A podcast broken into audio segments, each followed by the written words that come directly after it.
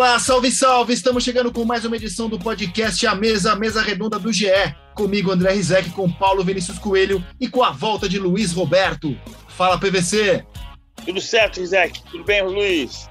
O Atlético líder com cinco pontos de vantagem agora sobre o segundo colocado, ou quatro, se você pensar nos pontos perdidos. O Flamengo tem quatro pontos perdidos a mais do que o Galo, mas no melhor momento do Cuca. E com nove vitórias seguidas, recorde nos pontos corridos, a dois de alcançar o recorde do Guarani na história do Brasileirão. Galo, 37 pontos em 16 jogos. Palmeiras, 32 pontos em 16 jogos. Fortaleza teve a chance de assumir a vice-liderança do campeonato. Se tivesse vencido, o Santos empatou. 31 pontos, 16 jogos. Bragantino fecha o G4, 28 pontos em 16 jogos. Bragantino perdeu do Juventude em casa nesse fim de semana. Flamengo é o quinto, 27 pontos em 14 jogos, dois a menos que os times que estão acima dele. Fala, Luiz! Ô, oh, meu amigo André Rizek, PVC, alegria estar de volta com vocês depois da imersão olímpica. E só aqui fazendo as contas junto com os amigos, né? Completando o Atlético Paranense fecha os 16 com, com 23 pontos, mesmo número de pontos do Atlético Goianiense, que tem até uma, uma arrancada bacana aí nessas últimas rodadas. É, certamente, assim, tem alguns sintomas bem importantes, né? A gente começa a ter fases decisivas das Copas agora, já, já tem é, reflexo na classificação, porque o Bragantino poupou o time, o Palmeiras meio que poupou o time, não sei se no caso do Palmeiras dá para dizer poupou o time, mas é um time diferente daquele que é considerado o time titular, aquele que entrega melhor. É, o Flamengo não poupou, mas tem jogadores que estão claramente forçando os cartões para ir poupando, já cumprindo suspensões, o que também não deixa de ser uma estratégia. É, e o Atlético Mineiro, da mesma forma, é, consegue poupar um ou outro jogador, mas, como disse o PVC, são nove impressionantes vitórias seguidas. E o momento, a atmosfera, o momento astral, a energia que o time está vivendo é bem importante, com a chegada do Diego Costa, anunciada durante, inclusive, a vitória sobre o Palmeiras. É um momento bem especial para o Galo. O Galo tem que desfrutar desse momento mesmo, mas tem que ficar bem ligado com as, as Copas, é, todos esses times, porque, afinal de contas, agora a gente entra numa fase importantíssima, embora o Flamengo já tenha a classificação encaminhada na Libertadores, mas na outra semana tem o um jogo contra o Grêmio na Copa do Brasil, que é um jogo traiçoeiro. É, é, é, Trata-se do Grêmio, né? Então, o que, fazer? O Renato sabe, já deu demonstrações, de que a visão do Flamengo é não poupar time, é fazer mais ou menos o que fazia o Jorge Jesus, né? Você poupa forçando o cartão aqui, esse cara está pendurado, então a gente tem o substituto aqui, então ele vai tomar o terceiro amarelo, é o caso agora do fim de semana, né? O Ilharão e Bruno Henrique estão suspensos do jogo contra o Ceará, em Fortaleza, que é um jogo bem difícil, por sinal. Tem gente defendendo a tese que o Flamengo deveria mesclar o time contra o Olímpia. Eu acho que não tem que mesclar nada, eu acho que tem que continuar nesse, nessa atuada. E o Galo, por sua vez, o jogo contra o River, o River é outro, mas né, em relação ao, ao, ao multicampeão, é um River que está se reconstruindo. Mas é o River, é o futebol argentino, que adora jogar de visitante mesmo, e, e vai ter público. Então eles adoram jogar de visitante e com público. E o, e, o, e, o, e o, Cruzeiro pagou esse preço em 2015 ao empatar lá em Buenos Aires e perder de três do Mineirão, do River Plate, que foi bater campeão da Libertadores. Enfim, temos um momento super legal da temporada, Rizek, para o futebol brasileiro. Né? Vamos ter os três jogos das eliminatórias, que são também decisivos, a gente vai se classificar nesses jogos, e parece que o bom senso ronda os dirigentes e vamos ter jogos remanejados da Copa do Brasil e do Brasileiro, porque certamente isso teria um impacto, na minha opinião, até definitivo no Campeonato Brasileiro. Ah, eu considero que o Palmeiras poupou, sim. O time que o Abel levou a campo no sábado, ele tinha apenas três jogadores que foram titulares na escalação inicial contra o São Paulo. Eu sei que no Isso. decorrer do jogo ele colocou outros, é, mas ele só escalou. Ele trocou quatro no intervalo, você viu que loucura? Eu é. nunca tinha visto isso. na escalação original, ele escalou o Everton, o Gustavo Gomes e o Danilo, em relação ao time que começou o jogo contra o São Paulo pela Libertadores do Morumbi. O Galo foi com força máxima, né? Não jogaram o Alan e o Zarate porque estavam no departamento médico. Então, assim, o, o Cuca escalou aquilo que tinha de melhor. A discussão desse jogo foi muito tomada pela arbitragem, pela expulsão do Patrick de Paula, e a gente pode debater aqui, fiquem, fiquemos à vontade, mas eu acho que não dá para negar o seguinte: o Galo hoje é o time, na minha opinião, quero debater com vocês, tá? Acho que o Galo hoje é o melhor time do campeonato e as nove vitórias seguidas dele mostram isso. O, o, a maneira como o Atlético tratou o jogo, inclusive levando força máxima, mostra isso. E o Palmeiras teve, na expulsão do Patrick de Paula, um bom argumento para justificar a sua queda de rendimento. Óbvio, jogou contra, com a menos contra um time forte como esse do Galo, é um grande argumento. Mas a gente tem um time que está a nove vitórias seguidas e outro que já não ganha quatro jogos PVC contando Libertadores e Brasileirão, que é o Palmeiras. É, o, o, o, é curioso que o São Paulo também usou só três titulares contra o Grêmio e das mesmas posições. O São Paulo escalou Thiago Volpe, Miranda e Luan. Ah, agora, o Palmeiras perdeu para o Atlético não foi por causa da expulsão do Patrick de Paulo. O Palmeiras não jogou bem, o Palmeiras jogou mal. O primeiro tempo do Palmeiras foi ruim. É. Houve a expulsão, tem um comprometimento, sem dúvida, tem comprometimento. Eu não expulsaria o Patrick de Paula. Não, nem eu, nem eu. Qualquer, eu acho que qualquer pessoa de bom senso não expulsaria o, o Patrick de Paula. É importante falar isso, porque na o PVC, eu te interrompi, eu sei que é chato, você está na linha de raciocínio tão legal, mas é, só para a gente não perder esse ponto, porque nós continuamos com a arbitragem brasileira completamente fora da sintonia não mundial. Não achei nada demais a expulsão, hein? Não achei nada não, demais. Tudo bem, não, não achar nada demais está dentro do, da linha de raciocínio, Rizek. Mas a gente está numa radicalização com as coisas da arbitragem no Brasil, entendeu? É tudo é tudo é procurar pelo em ovo. Tudo é aquele aquele Vamos pega a lupa aí e vê. Caramba, não é a arbitragem não é isso. A Inglaterra já dá mais um passo, aumentando o tamanho da linha do VAR, é, sendo mais tolerante com as bolas divididas dentro das, das, áreas em relação ao número de pênaltis. E no Brasil, o rapaz escorregou. Não é possível que não haja uma tolerância, é possível que o cara não viu que ele escorregou. Não é possível. Entendeu? Enfim, não, mas é, nesse caso foi uma expulsão de campo, né? O árbitro Bruno Arleu de Araújo é, deu dois cartões amarelos o primeiro do Patrick de Paulo, se ele tivesse expulsado o Patrick, acho que não seria um absurdo a entrada do Correto, correto, correto. Mas eu acho que o amarelo ficou bem ali. E no segundo, cara, é, assim, eu, eu acho que é um lance que se ele não expulsasse, ninguém ia comentar. Né? Seria normal ele não expulsar. Eu só não acho um absurdo, porque eu tenho uma certa tolerância a interpretações diferentes da minha. O árbitro estava no campo, sentindo a temperatura do jogo. O Patrick de Paula estava estrambelhado no jogo, dada a entrada que ele já tinha dado no primeiro amarelo. E ele deu uma escorregada e pegou o jogador do Galo. Eu, eu só não acho, é, é, vendo o lance 15 vezes em câmera lenta, debatido nas mesas redondas, como eu vi, o árbitro não tem essa chance. Ele está ali no campo, ele tem segundos. Eu acho que ele poderia não ter expulsado, mas eu não acho que é um absurdo a expulsão é. do Patrick de Paulo. Eu, eu, eu, acho absurdo outra coisa. Embora eu entenda que o Abel Ferreira esteja abusando das reclamações, foi a terceira expulsão dele, e a décima, ele tem 14 cartões amarelos também, ou seja, está toda hora suspenso. Agora, o Bruno Aleu de Araújo escreve na súmula que depois da expulsão do Patrick de Paula, é, deu cartão vermelho para o Abel Ferreira e repetiu a história no João Martins, o assistente do Abel Ferreira, porque o Abel Ferreira fez gestos e proferiu palavras as quais não pude identificar. Pô, ele expulsa o cara porque proferiu palavras, mas ele não sabe o que ele falou. Aí ele escreve na súmula que não sabe o que o cara falou. É, é, é eu entendo que o Abel merecesse ser expulso. Assim, até o cartão amarelo que o Abel tomou antes, o Abel estava sentado no banco gritando. sentado no banco gritando. Tá bom, tá. não é para se, se, se, referir a nada da arbitragem. Acho até que Falamos demais da arbitragem, falamos demais com a arbitragem. O cara está sentado no banco de reservas, não tem torcida no estádio, está jogando ninguém contra o árbitro. Está falando, isso aqui não foi nada. Qual é, o, qual é o ponto? Se você ouviu, você diz, e me xingou de tal coisa. Ele, ele expulsa o cara e diz que não conseguiu ouvir o que o cara falou. É, mas eu não expulsaria o Patrick de Paula também. E só, só completando, PVC, antes de você voltar para o jogo, porque o Atlético ganharia o jogo de qualquer forma, tá, gente? O Atlético foi superior ao Palmeiras, levou o jogo mais a sério, porque é, não é que levou o jogo mais a sério, é, vou ter cuidado com essas palavras. No Atlético, ganhar o brasileiro é prioridade absoluta. Se tiver uma dividida entre a semifinal da Libertadores e um jogo decisivo do brasileiro, do ponto de vista da escalação, a escalação do brasileiro será prioridade, isso é voz corrente na gestão do Atlético Mineiro. Então, ponto. Então, o Galo foi para como decisão. Tanto que você pega a comemoração do Cuca no primeiro gol ou até no segundo, parecia o gol do título da Libertadores. Né? Então, assim, Para o Atlético ser campeão brasileiro agora é uma questão de honra.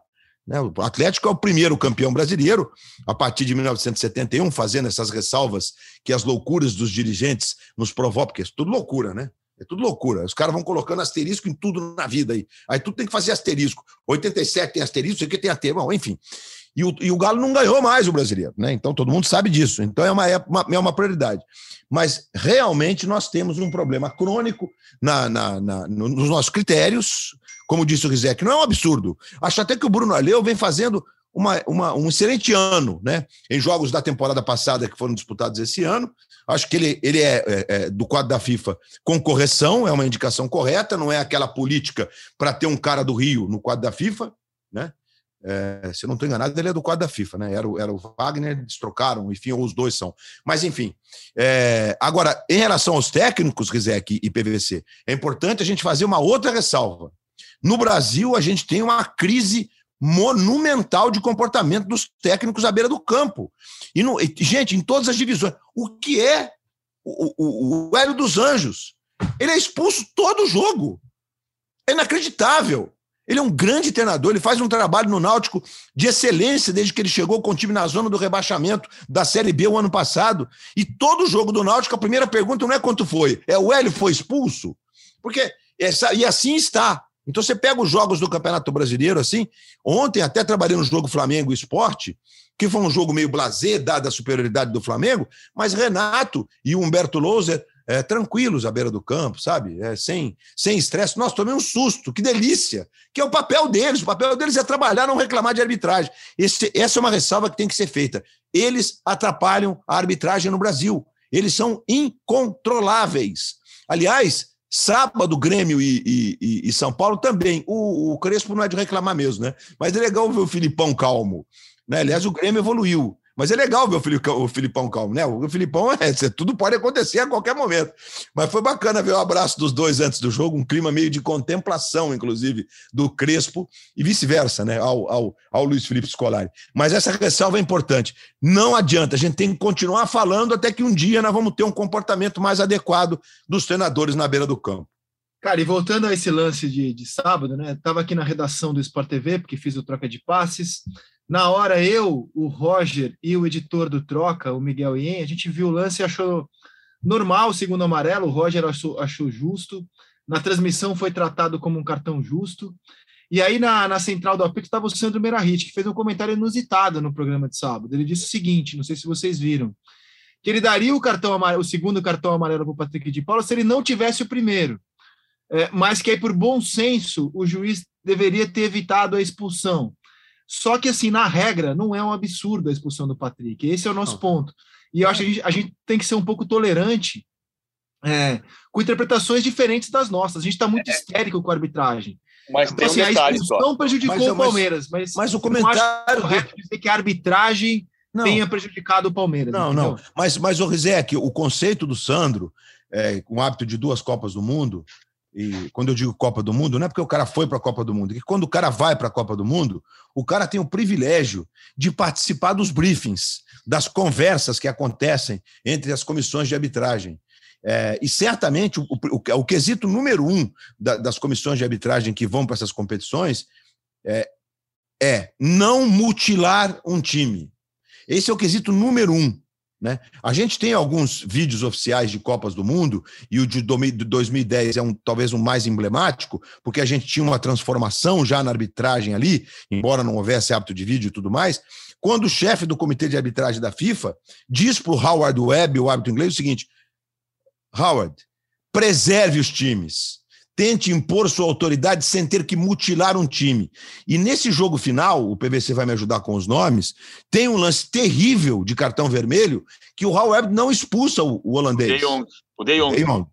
Não expulsa. Isso mas aí, errou, né? O De Jong errou, errou. Mas, é, mas, mas ó, aí, Rizek, ó, só para completar essa, essa linha de raciocínio, e você tem toda a razão, a gente tem, a gente tem que ter mesmo um pouco de tolerância com os hábitos nesse sentido.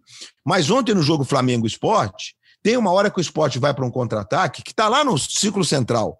E aí já não é o último homem, mas era um contra-ataque que poderia vir a ser perigoso. E o Arão faz uma falta clara de proposital. Ele, ele faz uma falta, ele pega e chuta a lateral do Paulinho Mocelin. E aí ele toma o cartão amarelo e aí o Roger acha que devia ser expulso. E o Sandro Menarit diz a mesma coisa na transmissão da Globo. A temperatura do jogo é calma, não é um lance que é claro de gol. O, o juiz tem que ter o bom senso de não mutilar o time. E eu acho isso Agora, bem tem, importante de ser tem um dito. Detalhe, tem um detalhe que tem no silêncio do Patrick de Paula que também me chama a atenção, que é o fato de que o árbitro decide o cartão vermelho porque ele vê a consequência da falta e não a gravidade da falta. Isso acontece muito, tem muito árbitro e ex-árbitro que avaliza isso. A minha impressão é que você não tem que. A minha impressão não, a certeza. Você não tem que expulsar o jogador por causa do que aconteceu na perna do jogador atingido. Você tem que avaliar a entrada, a gravidade, Lógico. a imprudência. Você pode quebrar a perna, o jogador pode quebrar a perna ah, e não ter sido falta. O rapaz, do Olímpia, vai... o rapaz do Olímpia foi para o hospital. O, o, Exatamente. Não é pela consequência da jogada. E o árbitro se, se impressiona pela consequência da jogada e decide dar o cartão. A parte disso, o Atlético, o Atlético merece ser o líder do campeonato, o Atlético mereceu ganhar o jogo. O Palmeiras não está jogando bem, é o time que mais jogou no, no, no Brasil nessa temporada, e isso traz oscilações graves físicas do time. Tecnicamente, o time perde. O Abel tomou a decisão de, de preservar oito jogadores titulares da partida contra o São Paulo da terça-feira passada, e tudo isso tem a ver com o cardápio mais até do que expulsão. Agora, é que a gente está falando sobre como precisa é urgente melhorar os critérios de arbitragem no Brasil. Agora, olha só, a gente já está debatendo um tempão e a gente não falou da queda do Palmeiras. Porque, assim, o Galo chega a nove vitórias. Eu tenho muita dúvida se o Galo não é uma, no Campeonato Brasileiro, sem nenhuma dúvida. É, eu, a minha curiosidade é se Galo ou Flamengo, quem é que joga nesse momento o futebol mais consistente do Brasil? Gosto de ter essa dúvida, porque quer dizer que a gente tem duas grandes equipes em ótimas fases, mas o Palmeiras PVC, que era o, é, é, o, é o terceiro dessa turma de elenco mais galáctico, mais estrelado, ele não vem jogando bem. A última vitória foi contra o Fluminense em casa 1 a 0 no sábado à noite.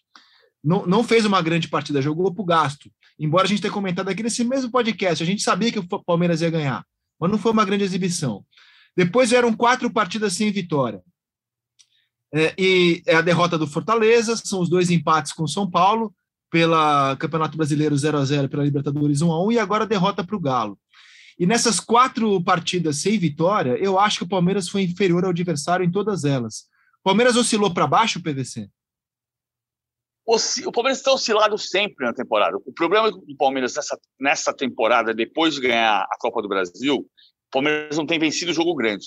O Palmeiras não ganhou do Corinthians, o Palmeiras não ganhou do São Paulo, o Palmeiras não ganhou do Flamengo, o Palmeiras não ganhou do Atlético.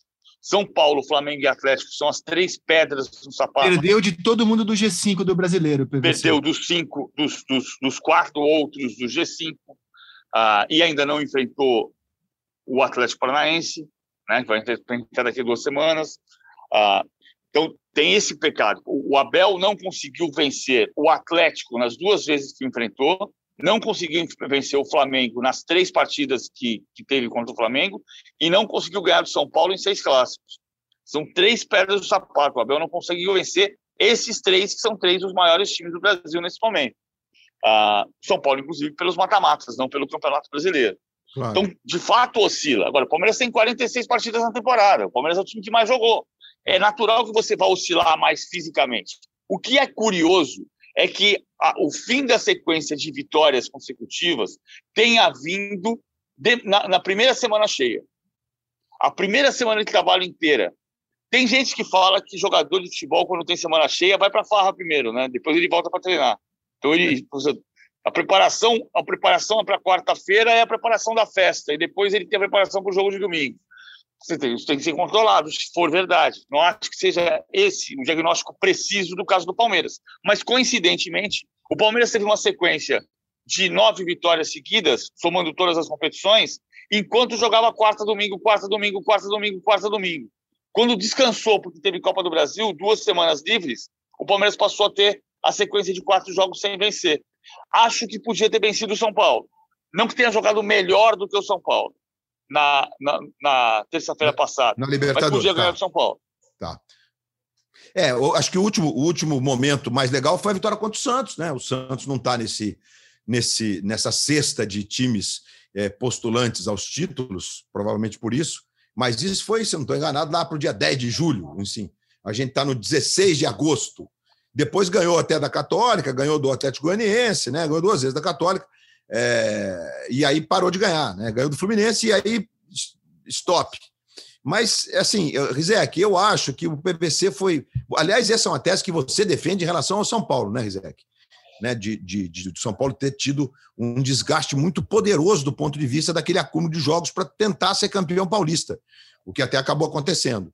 É, e com isso, o São Paulo está sendo obrigado, como o Palmeiras, a mexer muito no time. Né? O Crespo só não mexeu no seu esteio defensivo, com Miranda, com Luan e com o goleiro no jogo, no jogo contra o Grêmio. Aliás, o São Paulo jogou bem contra o Grêmio, para os padrões atuais do São Paulo. O São Paulo merecia a vitória mesmo antes de sair o gol da vitória. Né? São Paulo teve bons momentos, São Paulo teve é, jogadas de evolução do time, do ponto de vista da, da, transição, de construção de jogada de gol e tudo.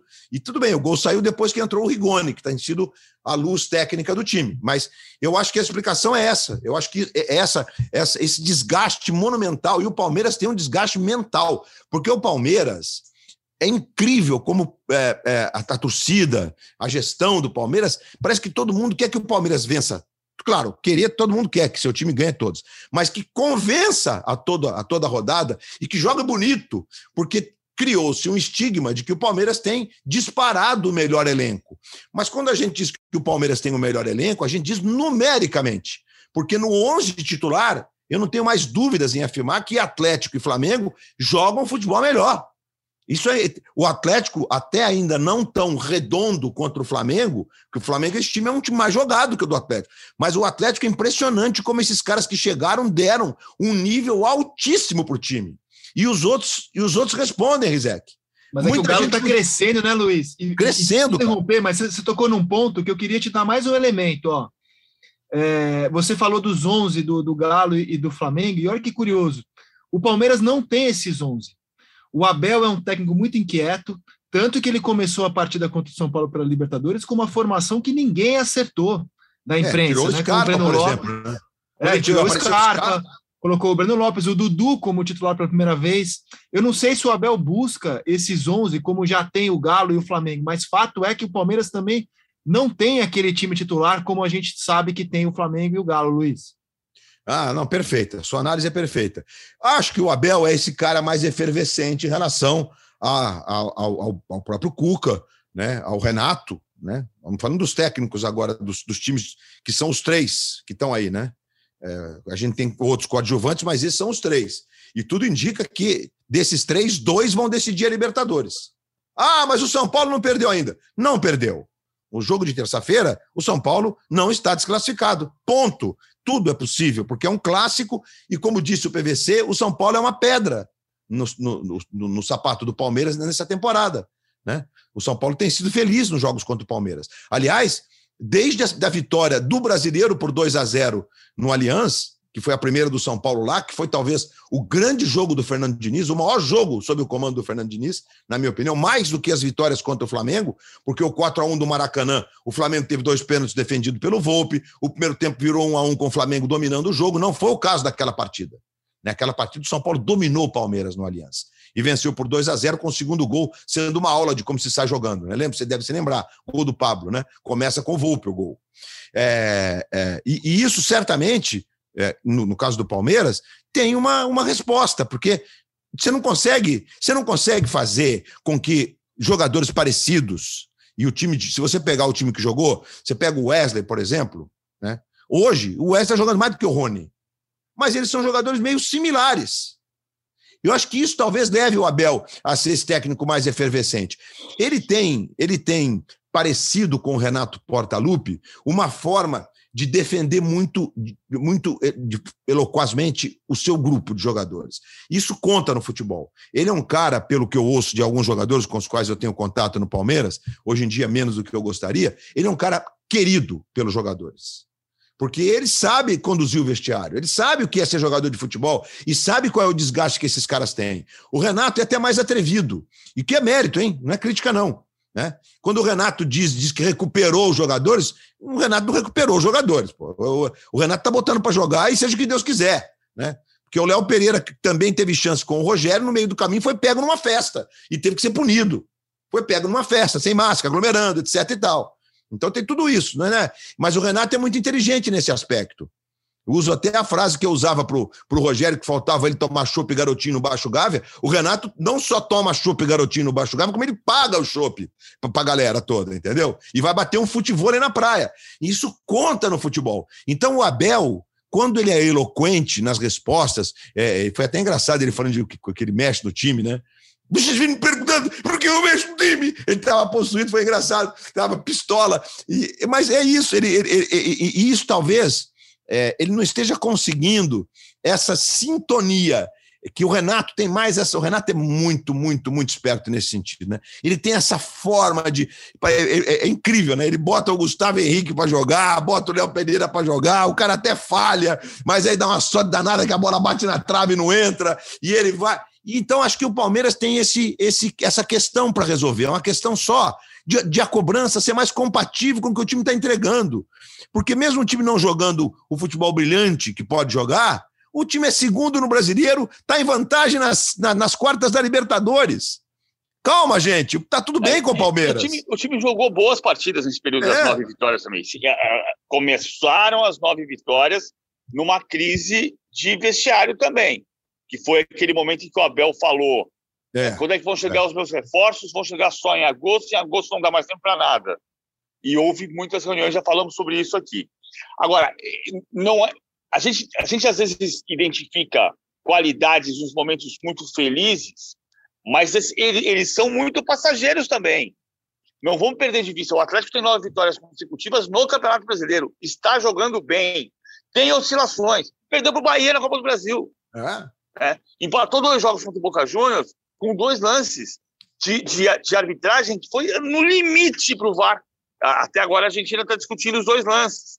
Então, acho que o Cuca tem uma capacidade de gerenciar o jogo após jogo, de identificar características do adversário e de se proteger dessas qualidades e explorar deficiências. O Cuca sempre foi muito estrategista, estrategista no ataque, para uh, furar deficiências dos adversários. Isso está se revelando nesse momento. Mas eu lembro sempre muito do, do nosso amigo Alberto Helena Júnior, que uma vez escreveu bata três vezes na madeira quando o seu time for tri, e eu digo bata três vezes na madeira quando o seu time tiver nove vitórias seguidas. Porque aqui não é Inglaterra, que o Manchester City ganha 15 seguidas para levantar o campeonato.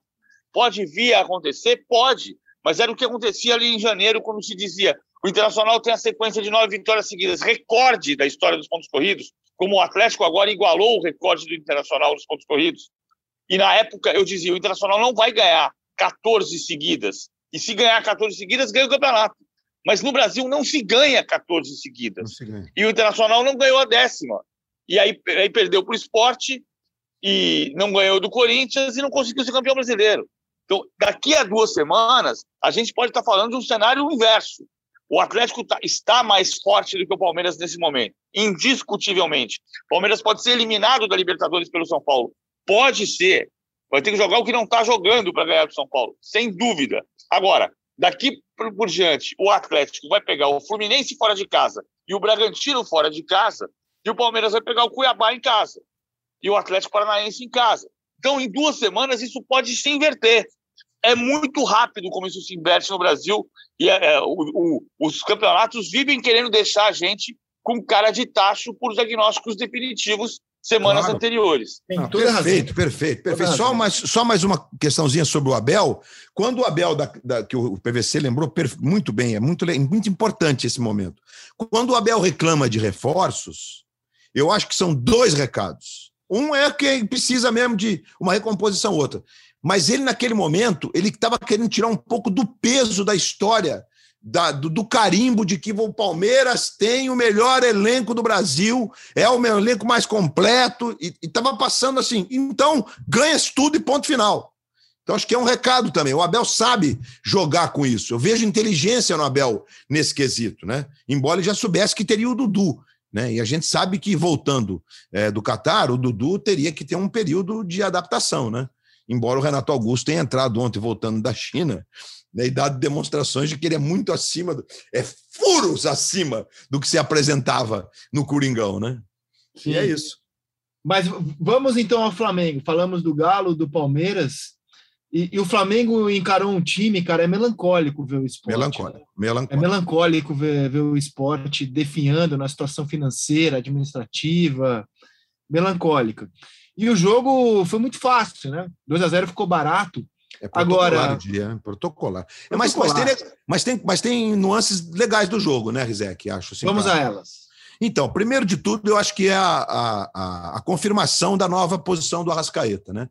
É, o Arrascaeta joga agora realmente como um homem de criação por dentro. É, quando o time vai marcar, é o Bruno Henrique que faz o papel de marcação do lado esquerdo. Zero novidade, mas ele está acompanhando o lateral mais do que ele acompanhava com o Rogério, que nesse caso não era o Bruno Henrique. O Bruno Henrique sobrava junto com o Gabigol, fazia aqueles dois que ficavam na primeira, na primeira pressãozinha, com o Everton Ribeiro e o Arrascaeta nas beiradas marcando o lateral. Com esse tinha o Bruno Henrique mais próximo das arrancadas. O Arrascaeta por dentro, você tem ele um pouco mais descansado no sentido da correria da, da marcação. Você desafogou um pouco o Felipe Luiz, que era um cara muito importante com o Rogério na criação pelo lado esquerdo, e deu ao Arrascaeta a responsabilidade de ser o regente do time. E ele faz isso com maestria. É muito, muito bonito de ver ele jogar, né? É, e ao mesmo tempo você tem um Bruno Henrique um pouquinho mais distante daquelas arrancadas fenomenais. Em compensação, quando o Arrascaeta toma a iniciativa de ocupar o lado esquerdo na fase ofensiva, é o Bruno Henrique que faz o papel de segundo atacante de novo, entrando na área. E ele na área, a bola voltou a entrar, né? Porque ele não estava deixando de criar, a bola não estava entrando. Isso acontece no futebol, né? É, e a bola voltou a entrar. Então hoje ele é um dos artilheiros do campeonato e acho que nesse aspecto o Flamengo ganha muito. Obviamente que tem a questão do Pedro. O Pedro está claramente é, triste com a situação que o envolveu é, em relação aos Jogos Olímpicos. É, é, o cara não consegue esconder e acho que não, não deve ser diferente. Né? Ele não está puto, ele está triste. Né? Triste. Podia estar, tá, queria ter testado, acho que perdi espaço na seleção. Não tenho, seleção principal, essa leitura. Porque o Matheus Cunha seria o titular do Jardine de qualquer jeito. O Matheus Cunha foi o artilheiro da era Jardine. Era, era uma expressão forte, né? Mas do período Jardine até o pré-olímpico, que culminou com uma grande atuação contra a Argentina. Naquele só, período. Só um parênteses aqui. O, o Jardine pensava no Matheus Cunha pelo lado e o Pedro de centroavante. Eles okay, jogar juntos. Ok, podiam jogar juntos. É uma, uma alternativa mesmo, porque o Matheus Cunha, inclusive, tem característica, características para tal. Agora, o Matheus Cunha também é um menino, é um, é um centroavante é, um, é, um, é muito legal que surgiu no futebol brasileiro. A gente está vendo pouco pelo fato dele jogar na Alemanha, mas ele é um cara que tem é, é, credenciais bem legais. Então não dá para garantir ao Pedro o seguinte: Pedro, você seria o cara da seleção principal e não o Matheus Cunha. O Matheus Cunha não está convocado por causa dos Jogos Olímpicos. Isso não dá essa, isso não está associado. Isso pode ter um empurrãozinho, né? Então tá o Pedro a seis jogos sem fazer gols, mas no segundo tempo de ontem por um triz ele não fez gols, né? Por um triz. Fez até um gol que o impedimento foi de um centímetro e meio. E um impedimento Você falou que foi de queixo, é isso? Na Falei que foi de queixo, mas, pô, não, é, não é bullying com o rapaz, né? Mas pô, o queixinho dele é bacana e tal, mas foi, não, não fosse o queixo, talvez ele tivesse em condição legal. É, mas ele participou de outras ações e tal, e a gente teve um time jogando para ele na, na, nos últimos 25 minutos, né? A moçada, inclusive os que entraram, né? Os meninos, o Lázaro, o Max, o Michael, os caras procurando ele o tempo inteiro, Vitinho, toma, vai lá, Pedro, faz esse gol logo, né? Para tirar essa zica. Mas é, é, é, é isso. É, acho que o Flamengo está muito bem. É, Arão e João Gomes têm uma, uma, uma composição interessante quando o Diego não pode jogar. Agora vai ser ao contrário, vai jogar o Diego e não vai jogar o Arão, aí o time perde um pouco defensivamente, mas o João tem condição de fazer esse papel mais defensivo. Ele estava mais na do, na do, Diego mesmo ontem, entrando na área, teve um gol anulado pelo VAR também por milímetros. E a gente tem a notícia do Léo Pereira, que jogou direito ontem, mas eu ainda estou com é, é, calma. Né? Acho que o Léo tem potencial para se firmar, mas ontem, sinceramente, gente, o esporte inexistiu. É inacreditável. Ah, é. a com dó de ver o Hernanes, cara, sabe? O Hernanes, um jogador tão grande do futebol, estando nessa situação, assim, é, é melancólico. Eu, todo mundo que gosta de futebol gosta de ver o esporte forte. Claro. E, e, e, é triste ver o esporte nessa draga em que se encontra. Agora, o PVC me tira uma dúvida, cara. O Arrascaeta, assim, do, do quarteto do Flamengo, o Gabigol segue jogando pra caramba, Bruno Henrique segue jogando pra caramba, o Everton Ribeiro caiu, e a minha impressão é que o Arrascaeta tá jogando ainda melhor do que ele jogou em 2019. Talvez tá. hoje ele né, está jogando uma barbaridade. Barbaridade. Por, por, que esse jogador, que se fosse brasileiro, eu acho que a gente diria que seria o camisa 10 da seleção, por que ele não consegue ter um protagonismo na seleção do Uruguai, PVC? A gente vai bater de novo naquela questão de o Campeonato Brasileiro tem qual nível? Ah, eu... cara. Não, mas não é, sei. Aí eu discordo, porque eu também assim, discordo. É. Eu discordo, cara. O futebol que ele joga o, o, ele perdeu a posição para o Betancourt na última o, Copa do Mundo, que mas, é um volante. Rizek, Joga, assim, jogava na Juventus na Copa do Mundo, é, mas pô, e daí? Perdeu mesmo, é. é. Aliás, o Uruguai se acertou naquele momento ali, né? Com, com o, o baixinho lá, como é que é o nome do baixinho? Ah, o é, Torreira como volante. É, o Torreira, o Torreira, é. é desse tamanho, 1,58m. É, mas o Uruguai se acertou, inclusive na Copa, quando esse a trinca de volantes passou a funcionar.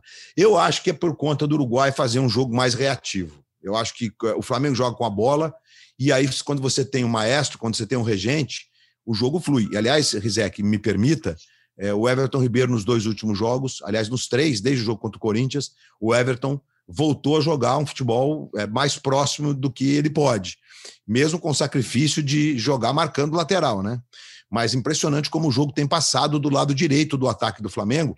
É uma forma até de desafogar o Arrascaeta. E o Isla com o Everton Ribeiro, eles estão agora numa sintonia, tem um match ali entre eles, né? Ontem, durante meia hora, as jogadas todas aconteceram daquele lado, acho que de forma até pensada, porque o Sport joga com um zagueiro de lateral que não tem a mesma velocidade na marcação, no acompanhamento do, do, do, do atacante do lateral adversários, né? Joga com o Chico, que não é lateral, tanto que no segundo tempo até o Sander é, que voltou de, de, de, contusão, foi escalado ali para tentar conter os avanços do Mateuzinho, né, que continua sendo o cara a entrar e não o Rodinei. Então vejo também um crescimento no Everton, que era natural, né?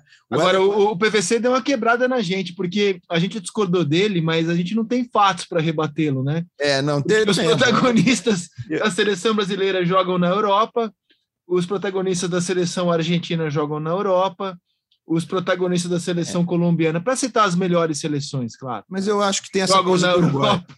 Não, assim, eu, não, mas, eu, eu, não, eu ele está que... jogando muito bem. Ele está jogando bem. Ele pode jogar na seleção do Uruguai. Pode ser pelo fato de que o Tabares prefere jogar com uma linha de volantes. Eu é, acho que o Valverde, o Valverde é um jogador mais maduro do que o Arrascaeta para o primeiro nível do futebol internacional. O Valverde hoje é titular do Real Madrid e o de Arrascaeta é titular do Flamengo. Então, uma diferença de, de olhar do mercado para o Arrascaeta. Senão o Arrascaeta estaria sendo disputado eh, como Vinha. O Mourinho ligou para o Abel Ferreira e falou assim: que, que lateral é esse que você tem aí? Eu estou interessado nele. E levou o Vinha para jogar no. O Arrascaeta poderia fazer isso. Mas assim, o que, que qual é a pressão do empresário? A pressão do empresário não é para bater na porta do Flamengo e dizer assim: ó, tem uma proposta da Manchester City. Não. O empresário bate na porta e diz aqui: ó, vocês têm que comprar a porcentagem lá do defensor porque o empresário bater na porta e o Flamengo aceitar a proposta e comprar a porcentagem do defensor, uma porcentagem da porcentagem é do empresário. Claro, claro. Então, a discussão do Derrascaeta acaba sendo a renovação do contrato. Porque, agora, ele é muito ele é muito importante. Ele já é o vice-artilheiro da era Renato e o líder de assistência. Tem oito passes para gol desde que o Renato chegou. Desde que o Renato chegou, são dez jogos. Eu tenho dúvida. Eu, eu, acho que hoje, assim, quem seria o jogador mais imprescindível do Flamengo? Gabigol, Gabigol, Gabigol, Gabigol, Gabigol, Gabigol, Gabigol. Eu acho Gabigol, Gabigol também. Gabigol, Gabigol, esse, esse é, no caso do Flamengo, esse está num patamar bem diferente de todos os outros. Ele é que o Gabigol ainda tem o Pedro, o, o Arrascaeta, cara, hoje não tem jogador da posição dele fazendo o que ele faz no futebol brasileiro, não tem. Não tem. A gente Zé, volta para um período que o Terrascaeta hoje seria bola de prata, né? bola de ouro do Campeonato é. Brasileiro, possivelmente. Acho que seria o Hulk. Acho que seria o Hulk.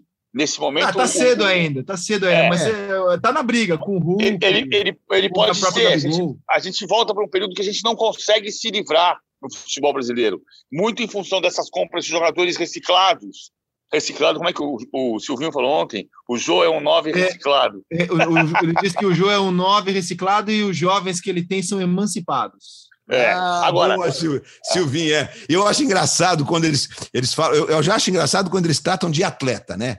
É, porque o atleta é um, um, jogador, gente. É um atleta. O cara é atleta, todo mundo sabe. É um jogador, um jogador. Mas, o Rizek, sobre o Arrascaeta, eu acho que o que vocês estão dizendo é tudo muito pertinente. Eu vou lembrar, é, não quero fazer comparações, mas eu vou lembrar de uma declaração do Sidorf no Bem Amigos, que por acaso eu estava apresentando naquele dia, é, que sobre o ganso quando Sidorf disse, é, quando todo mundo dizia o Ganso, o Ganso, o Ganso, ele falou: o Ganso não jogará na Europa. Aí todo mundo tomou um susto, fez um silêncio, e aí o Sidorf discorreu sobre valências individuais de um meia clássico. Né? É, o Arrascaeta, enquanto na beirada, no Flamengo, jogando e com recompondo de marcação e tudo, com o Jorge Jesus, estava claro de que ele tinha todo o seu potencial de criação é, é, represado. Porque, óbvio, você está jogando ali, marcando o lateral. Embora alguns gols decisivos na caminhada da Libertadores tenham acontecido com ele roubando bola lá na lateral. Um gol contra o Internacional no Maracanã, é, na vitória do Flamengo, é emblemático. Ele rouba a bola lá na, na, ponta direita do Inter e começa uma jogada, tabela com o Felipe e constrói o lance que nasce um dos gols do Flamengo naquela vitória. Mas ele no meio, ele está dando, é, na minha opinião, munição para a gente repensar esse raciocínio do Sidorf, de que o jogador tem que ter um pouco mais de velocidade na tática individual de posicionamento, de leitura do seu posicionamento, para ser esse 10 clássico e atuar num futebol que é mais veloz do que o brasileiro. Acho que faz sentido isso. E acho que isso tem a ver até com a escalação do Uruguai. Embora em alguns momentos o Tabares tenha justificado por um outro lado que eu acho que o Arrascaeta superou né? Porque o Tabares perguntado no Uruguai e Colômbia da Copa América de 19, por que, que ele não escalou a Rascaeta no jogo de estreia contra a Colômbia, o Uruguai até ganhou bem o jogo, com a atuação memorável de Cavani e Soares, ele disse por quê? O Arrascaeta, o jogo no Mineirão, ele saiu de Minas para jogar no Rio numa negociação assim meio conturbada, e a vaia vai atrapalhar ele. ele o, o Tabares disse isso. Então tem todos esses componentes que envolvem o Arrascaeta, mas, gente, o ser humano é mutável. E está muito claro de que o Arrascaeta tem uma evolução em todos os sentidos. Inclusive agora, jogando numa função não. que é uma função rara no futebol brasileiro, que não, e, não se tem, né? Não se tem Uruguai, E o Uruguai tem um declínio também de Cavani e Soares. Então você pode botar o Arrascaeta por trás do Luiz Soares, eventualmente, sem o Cavani no time, você, você porque o Uruguai teve um time até hoje que jogava com duas linhas de quatro para priorizar Cavani e Soares na frente. Quando você para, deixa de ter esse time, pode ser o Arrascaeta enfiando bola. Agora, são dois pontos. A gente está voltando para um patamar assim, do futebol brasileiro que a gente, nos últimos. Na história dos pontos corridos, o melhor, o melhor jogador foi o Alex em 2003, foi o Robinho em 2004. A partir daí, a gente começou a cair numa vala de que o melhor jogador do campeonato era o goleiro, quando foi o Rogério Ceni, ou era o estrangeiro, quando foi o Tevez, quando foi o Conca. Depois a gente teve ali Everton Ribeiro e Ricardo Goulart, que, que nunca se confirmaram jogadores de seleção brasileira. Depois a gente teve a Dudu e Gabriel Jesus. Teve o Renato Augusto antes, não teve? Em 2015? Teve o Renato Augusto em 2015, que esse sim foi jogador de seleção brasileira até a Copa de 2018. E nós estamos chegando a um ponto em que, assim, de lá para cá, mesmo com esse Flamengo extraordinário bicampeão brasileiro, os grandes jogadores desse Flamengo não são, até este momento, jogadores de Copa do Mundo. É, o Claudinho é, é... foi o último melhor, é da posição do Arrascaeta e eu acho o Arrascaeta superior ao Claudinho. Também acho, concordo com você, mas nós estamos chegando num ponto assim, vamos voltar possivelmente para ter ou um veterano ou um estrangeiro como o melhor jogador do campeonato. É, é cedo para dizer isso, mas é, um, é, é, é, a tendência desta semana, é um olhar dessa semana, não é uma tendência, é um olhar desta semana. E, e a gente está tá vendo que desses, desses quase 20 anos de pontos corridos, jogadores que saíram do brasileiro para serem jogadores de Copa do Mundo foram o Robinho e Renato Augusto, como destaques do campeonato, destaques individuais do campeonato. Que o campeonato uh, tratou desses craques como craques que seriam de Copa do Mundo. Dois de 18 campeonatos. E quando eu falo do Rascaeta na seleção brasileira, eu penso no Claudinho, convocado pelo Tite, penso no Everton Ribeiro, convocado pelo Tite, e acho que o Arrasca tá jogando mais bola do que eles. Tem sido um deleite para mim, assim, cara. O é, Arrasca é um, joga, é um jogador que hoje me faz parar para ver. É, realmente é, é, é, é mó barato ver o Arrascaeta jogar e concordo com o Luiz. ele está melhor. Se a gente for, for olhar o que ele já jogou no Cruzeiro, muita bola, hein? O Cruzeiro fez ele cruzar o planeta para jogar uma final de Copa do Brasil, lembra? É, chegou e fez o gol do título. Ele já era um grande jogador, mas ele está cada vez melhor no Flamengo, cara. E, e o Renato, é, mas... o Renato melhora jogador bom. Esse é um dos. Mas, Olizek, você não acha que também que tem essa química que envolve o Everton Ribeiro, que envolve o Arão, que envolve claro. o Bruno Henrique, que envolve o, o Gabigol, claro, que envolve o, o Diego? Muito, é, esse time do Flamengo tem uma química, é porque às vezes, até é, em algumas conversas assim, né? Muita gente acha que é, é, é, você faz o time, você vai lá, contrata, com dinheiro montou o time. E nós sabemos que não é assim. Esse Flamengo existe competência na construção desse time, e ela veio devagar, né? É, a contratação do Everton Ribeiro do Diego é muito antes e tal. Mas essa química é uma química que às vezes ela é casual. Ela não acontece de uma forma premeditada. Vou contratar esses caras, eles vão ter química e esse vai ser um time que vai virar uma dinastia, né? Então assim é muito é, é, é muito é muito é, subjetivo. Você não sabe. E esse Flamengo realmente ele tem essa, essa química, né? E além de tudo, ainda tem a questão do Gabigol, porque o Gabigol tem uma identificação com esse momento que é muito além do normal. É, gente, é, a primeiro, ele, o Gabigol fez 22 gols e 23 jogos no ano, se eu não estou enganado nos números. O PVC que os domina de cabeça é. de forma impressionante, que me irrita. Como é que ele consegue guardar tudo de cabeça? Né? Me irrita, entendeu? Eu vou falar um número na transmissão, eu falo, não vou falar, porque senão o PVC vai me corrigir, eu vou ficar sem graça, porque ele sabe tudo. Ele é impressionante. Gente, são números incríveis. E mais do que isso, é a energia. E isso sem contar que estamos sem público, porque o Gabigol com a arquibancada primeiro e depois com o restante do time, é um negócio imparável. O nego fala, você é louco, esse cara é rubro-negro. Não é, mas é uma verdade. É uma pena que o Flamengo tenha jogado 17 meses, esse Flamengo.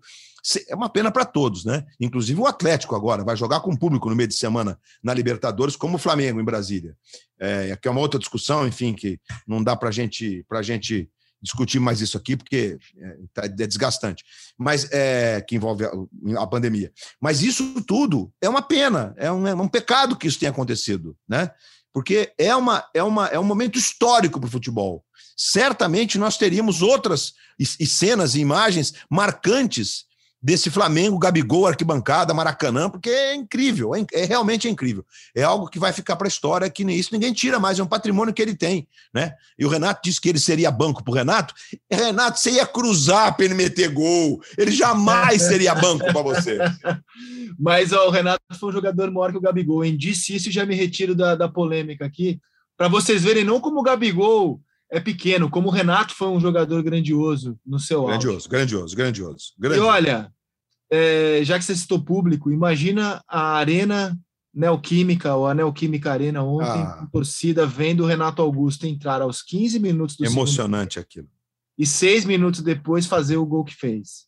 Aliás, é um jogador PVC que, sem atuar no futebol europeu, fez uma boa Copa do Mundo. Boa porque ele teve lesões, teve problemas físicos, né? Teria sido um titular do Tite na Copa da Rússia, mas quando jogou, quando entrou contra a Bélgica, teve um bom desempenho. Vou falar aqui de um jogador que o Tite adora. O Tite queria ter o Renato Augusto na seleção até hoje. Chegou aí até a China para ser desmentido pelos fatos, porque a comissão técnica desencorajava o Tite de convocar o Renato Augusto. Ele queria ter o Renato na Copa América de 19. O Tite falou: não, não acredito que o futebol chinês é tão fraco assim. Foi até a China e concluiu que não dava para chamar o Renato. Então o Tite adora o Renato, já disse no seleção que acha o Renato Augusto um jogador é, que ele. O Tite é fã do De Bruyne. E ele acha que o Renato é um jogador brasileiro que se aproxima, não estou comparando, nas características do De Bruyne e queria muito ter o Renato na seleção. Passada essa introdução, vou falar primeiro do Corinthians. O Corinthians teve, na sua vitória contra o Ceará, a quinta no Campeonato Brasileiro, o seu melhor desempenho na competição. Foi um jogo bom do Corinthians, foi um jogo gostoso de ver do Corinthians, o que não é comum, PVC. A gente olhar uma partida do Corinthians e falar assim: caramba, jogou bem, foi gostoso ver esse time jogar. É verdade. E eu acho que o Renato Augusto foi a notícia do final de semana. A notícia, mais até do que o personagem, porque ele foi o, o fato do jogo do Corinthians, por entrar no segundo tempo, claro, assim, tem o Watson que está crescendo, o Watson tem quatro partidas seguidas como titular, nessas quatro partidas tem três gols e um passe para gol. É o, já é artilheiro dessa, desse período do Silvinho como técnico. Mas o Renato Augusto entrando e fazendo a bola circular, como ele fez, e fazendo o gol de placa, que para mim foi o gol mais bonito da rodada também, o Renato Augusto virou a notícia do final de semana. Deu a noção de que ele pode jogar numa meia e o Juliano na outra, com o Gabriel por trás como volante, para ter a velocidade dos dois lados com o Mosquito e Adson, e deu, deu um rosto para o time do Corinthians. Embora ele ainda vá ter que se recuperar fisicamente, a gente vai ter que entender a readaptação dele do futebol brasileiro, ao futebol brasileiro. Eu acho que assim, o Renato Augusto não é De Bruyne, o Renato Augusto nunca teve o nível do De Bruyne, mas ele é um jogador de muita inteligência e, e, e com o tempo ele passou a ser um meio-campista. Aquilo que o Tostão escreve toda semana, que o problema, um problema que o futebol brasileiro tem é que a gente separa em compartimentos o meio-campo, volantes e meias. O Renato Augusto é um meio-campista. Ele faz o primeiro homem, ele faz o segundo homem, ele faz o terceiro homem, ele joga de uma área até a outra, faz gol eventualmente, dá passes decisivos. Ele é um meio-campista. Nesse sentido, ele é um pouquinho mal comparando o De Bruyne. Ah, eu concordo, nossa, concordo totalmente com o que vocês disseram. Acho que o Renato teve é, grandes momentos nos times que ele jogou, inclusive na seleção brasileira. Foi uma pena a questão física que o acompanhou com problemas praticamente a vida toda. É, o Renato teve problemas físicos, inclusive na base, tudo, teve chance de, de, de ter a carreira encurtada. E eu não estou nem levando em consideração o grande sujeito que ele é.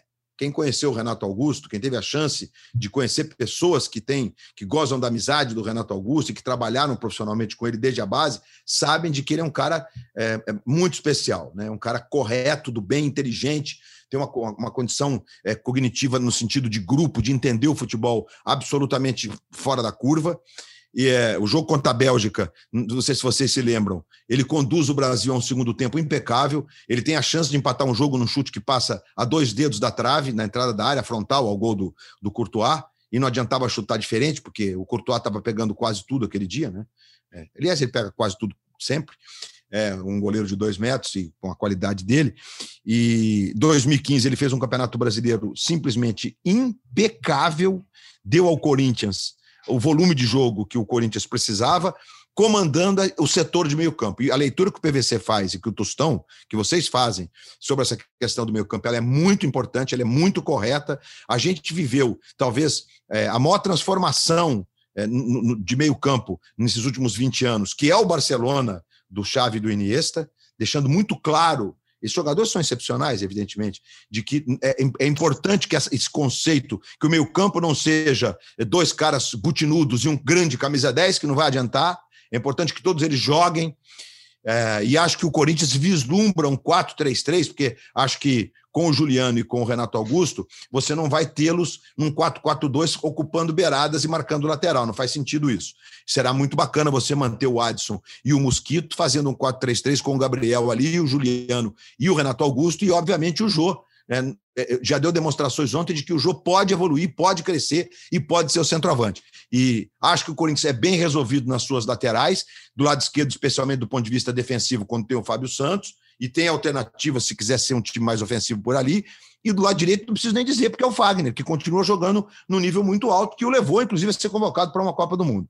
E no gol é o Cássio. Então o Corinthians entra na briga para uma vaga na Libertadores. E vocês vão ter que me dar razão quando o campeonato caminhar para o meio do segundo Ah, não. Só eu disse não.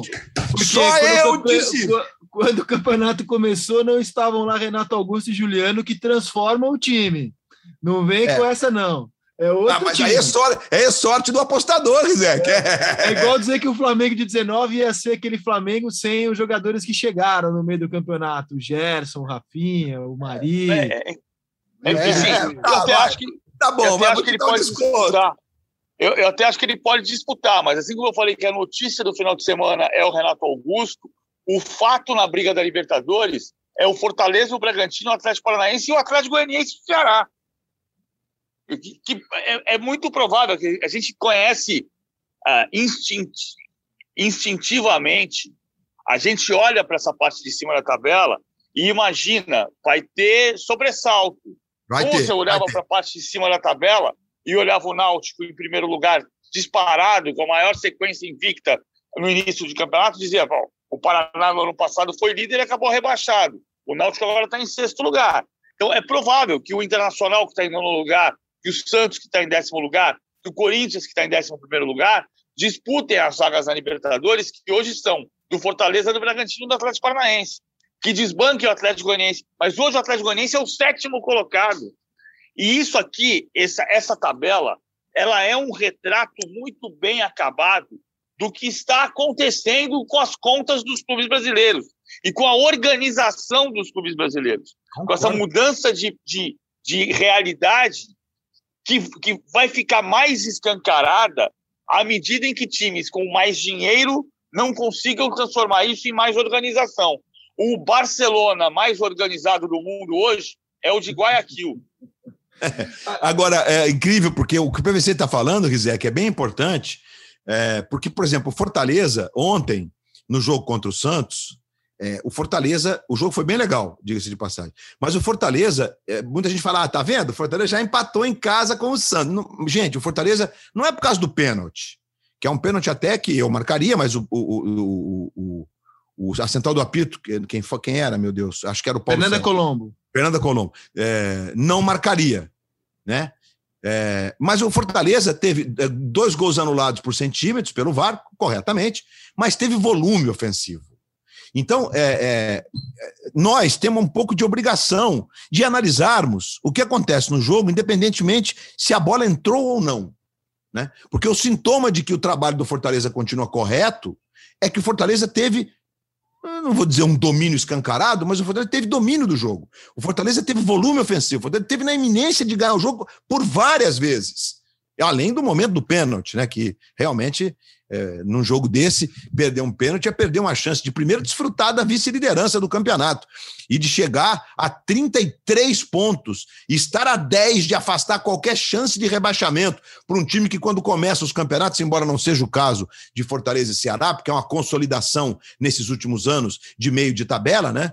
O, sonho de, do, do, Fortaleza esse ano é, é Libertadores, isso é muito claro, né?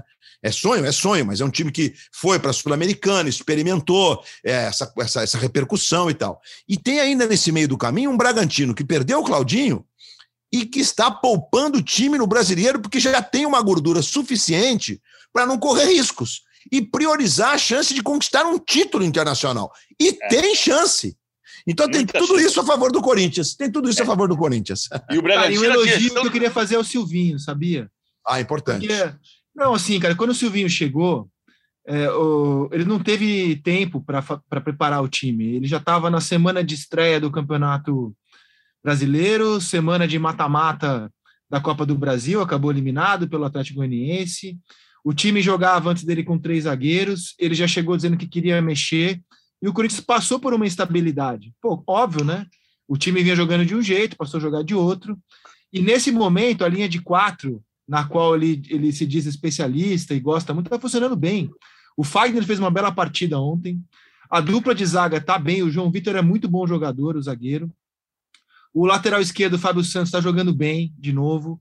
Aí no meio-campo ele fez alguns testes. Ele começou com o cantinho de primeiro volante, já abriu mão disso, recuou o Gabriel. Normal, ele não teve pré-temporada, ele está testando com o campeonato em andamento. Normal que o time oscile, coisas não funcionem, ele volta atrás mas o Rony está jogando melhor. O Xavier tem sido uma alternativa interessante para o Gabriel. É, o, Xavier já é chamado de o Cantê do Parque São Jorge, ou o Cantê de Itaquera. Agora ele, está dando um jeito de escalar o Renato Augusto com o Juliano. Dando jeito, não, é o que ele tem que fazer, escalar os melhores. O Jô está funcionando bem. É, ele não conta com o Luan. O último jogo do Luan é, o Luan entrou aos 43 do segundo tempo contra o Atlético Mineiro. Desde então, sequer saiu do banco. O Silvinho desencanou do Luan nesse momento como um jogador que possa ajudar. O time incorporou. É claro que quando encara o Flamengo, é um outro campeonato. O Flamengo é muito melhor do que o Corinthians, mas o campeonato do Corinthians é fazer um bom jogo contra o Santos, derrotar o Ceará em casa. E nesse campeonato, até agora, eu estou vendo o Silvinho ir bem. Tá? queria fazer esse, esse destaque, porque teve muita histeria com o Silvinho nos momentos de turbulência do Corinthians. E eu acho que ele está fazendo um trabalho digno é, no seu primeiro grande clube. O Silvinho tem uma, uma coisa que é muito. produz muita curiosidade, me produz muita curiosidade. É, eu, eu, acho que tem uma coisa de, da, da, comunicação dele que ainda pode melhorar, né? essa coisa de dizer os jogadores é, emancipados, um jogador mais emancipado do que outro. Não, ele está mais maduro do que outro. Você pode falar o português mais mais, mais direto, digamos. Mas isso não, isso não é pecado nenhum. O Silvinho foi treinado pelo Guardiola e pelo Mantini. E isso dá uma curiosidade, porque você ele foi ele teve os melhores, teve acesso aos melhores métodos e mais modernos métodos de treinamento e de montagem de equipes dos últimos 15 anos. Ele foi campeão da Champions jogando a final de Roma contra, contra o Manchester United, dirigido pelo Guardiola. Era reserva daquele time, mas jogou a decisão. Ah, então, assim, ele, ele, quando ele, ele a discussão do nome não é importante. Quando ele fala do externo, em vez de falar ponto ou falar extremo, não é importante isso. Ele pode usar qualquer termo, para, mas ele tem o conceito. Ele hoje não tem o elenco suficiente para transformar esse conceito em qualidade de jogo. Mas, assim, é muito engraçado como a gente, o tempo inteiro, aponta o dedo apenas para o técnico, quando o problema de um clube, muitas vezes, é muito mais global. O Silvinho tem que ter tempo para trabalhar. E três semanas atrás, quando perdeu para o Flamengo, principalmente perdeu para o Atlético, perdeu para o Flamengo, tinha gente nas redes sociais querendo a cabeça do Silvinho. É, loucura. É, loucura. por isso que eu falei sobre isso. Exatamente. Uma loucura. O Silvinho, de PVC, é, tudo que você disse aí é, é de tão, é, é, é tão importante, não só para o Corinthians, para o Silvinho, mas para o futebol brasileiro. Isso que se chama de intercâmbio de conhecimento. E o Silvinho sempre foi, sempre, antes mesmo de ir para a Europa, e por lá ficar esse tempo todo como um cara respeitado por suas ideias, por seu posicionamento, por sua correção, por sua lisura, né? É, isso tudo conta muito. Sempre foi um cara acima da média. A gente sempre procurava o Silvinho para as entrevistas, porque ele tinha uma leitura muito interessante do que estava acontecendo, né? Então é um, é um assodamento a questão do Silvinho. Eu, assim, acho que nós aqui, inclusive, a gente sempre teve boa expectativa em relação ao Silvinho, num cenário eh, quase de pós-guerra no Corinthians, né? E agora a gente tem, se não uma tranquilidade, mas a gente tem dois jogadores que vão ajudar muito, o Juliano e o Renato. Claro que é, contando que eles estejam com a saúde em dia, saúde que eu digo fisicamente em dia, que eles não se machuquem né, nesse período agora até o fim do ano, para que o Corinthians continue fazendo um campeonato minimamente competitivo. Tem a, a, boa notícia do Adson, tem o Mosquito que se firmou, tem o João Vitor que se firmou, então a gente tem boas notícias no Corinthians agora, mesmo num cenário de gestão muito difícil né? Um, um, é um momento de turbulência. O Corinthians vai é, recomeçar a sua vida do ponto de vista de gestão, do ponto de vista do conceito de gestão. Então, eu tô, estou bem impressionado com o Silvinho, diga-se de passagem. Acho que temos um técnico da nova geração no futebol brasileiro e que deve ter vida longa por tudo que ele pode apresentar. E acho o seguinte, PVC, a gente se acostumou com o Titez, Vamos é verdade. Né? É. Vamos se acostumar com. Vamos definir aqui o vocabulário ah. do, do Silvinho Olês. a, gente já, a gente já transformou. A gente já transformou oportunizar em verbo. É, é. é, a gente já, já Volância também. Futebol não, é um, é um desporto coletivo terrestre. Concordo que não dá. Concordo. É. O, o, o, o, esporte, o futebol é um desporto coletivo terrestre e o Antônio Lopes foi campeão brasileiro no Corinthians com essa frase que marcou a estreia dele no Corinthians. O futebol é um desporto coletivo terrestre e, ó, mas Deves o inglês é muito bom. Olha, e temos uma semana de Libertadores definindo os semifinalistas para a gente fechar o nosso podcast hoje. Voltamos na sexta para comentar essa semana. Vamos lá, de 0 a 100, ó. Vamos testar o nosso favoritômetro. Palmeiras e São Paulo, Luiz, quem é que passa ou quem é que é favorito de 0 a 100? De 0 a 100, é Palmeiras é favorito 55 a 45. PVC. Palmeiras 55 a 45. Tá, eu tenho uma intuição que vai dar São Paulo, mas na lógica o Palmeiras é favorito. Eu vou de 50 a 50. Vamos lá. É... Flamengo e Olímpia. Luiz. 100 a 0. eu falei, eu falei 100 a 0 outro dia também, mas eu vou falar 99 a 1, vai. eu vou ficar com 99 a 1 também. Trocou de técnico o Olímpia, inclusive, vem com treinador novo nessa semana. Galo e River Plate, PVC. Ah, 55, 45 para o Atlético. Luiz? 60, 40 para o Atlético. Vou de 60, 40 também. Barcelona, uh, um visitante 100%, quatro jogos, quatro vitórias, contra, aliás, um mandante 4%, contra um Fluminense que tem três vitórias e um empate como visitante. As melhores atuações do Flu foram como visitante na Libertadores. De 0 a 100, Luiz. É... 70 a 30 para o Barcelona. Uau. PVC? 52 48 Barcelona. Cara, eu ia falar isso também, 52 48, porque eu tenho uma intuição que o Fluminense vai fazer um jogo bom lá. Vamos ver. Na sexta-feira a gente debate a semana de Libertadores. Tenham todos uma ótima semana e até sexta. Valeu, Luiz! Valeu, valeu. Só fazendo aqui a nossa reverência a Gerd Miller, um dos grandes da história, que revolucionou o Bayern de Munique quando chegou, estava na segunda divisão, fez um punhado de gols, e para mim os mais marcantes são os 10 gols da Copa de 1970, que nós ganhamos como o maior time de todos os tempos, mas o cara nos encantava nos jogos da seleção. O cara fez 10 gols numa mesma edição de Copa do Mundo e outros quatro em 74, né, que inclusive o gol do título, mas é um gigante que nos deixou é, padecendo com o Alzheimer e um cara que ajudou a reconstruir o Bayern de Munique, tirou o Bayern da segunda divisão para colocá-lo como tricampeão da Europa em 7, 8 anos. Não é brincadeira, não. Assina embaixo, mas só uma coisa: você considera o time de 70 o maior da história acima do de 58?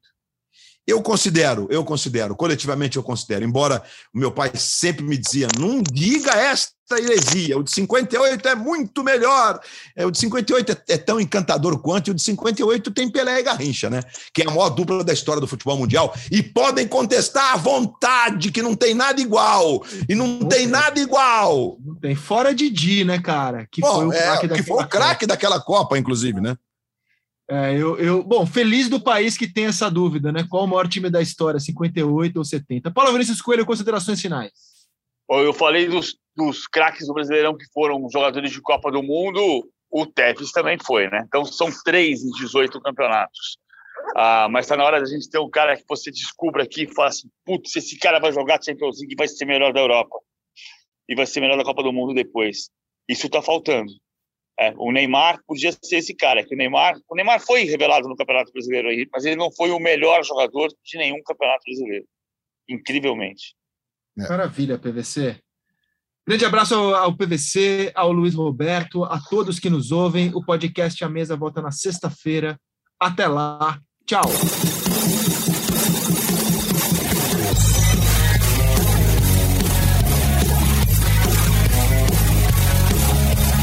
Arana no cruzamento para área. Savarino! Gol! Do Atlético! O Juliano pro Renato, do Renato pro gol! Um golaço de Renato Augusto! Aí o Uruguai, levantamento Bruno Henrique! Gol!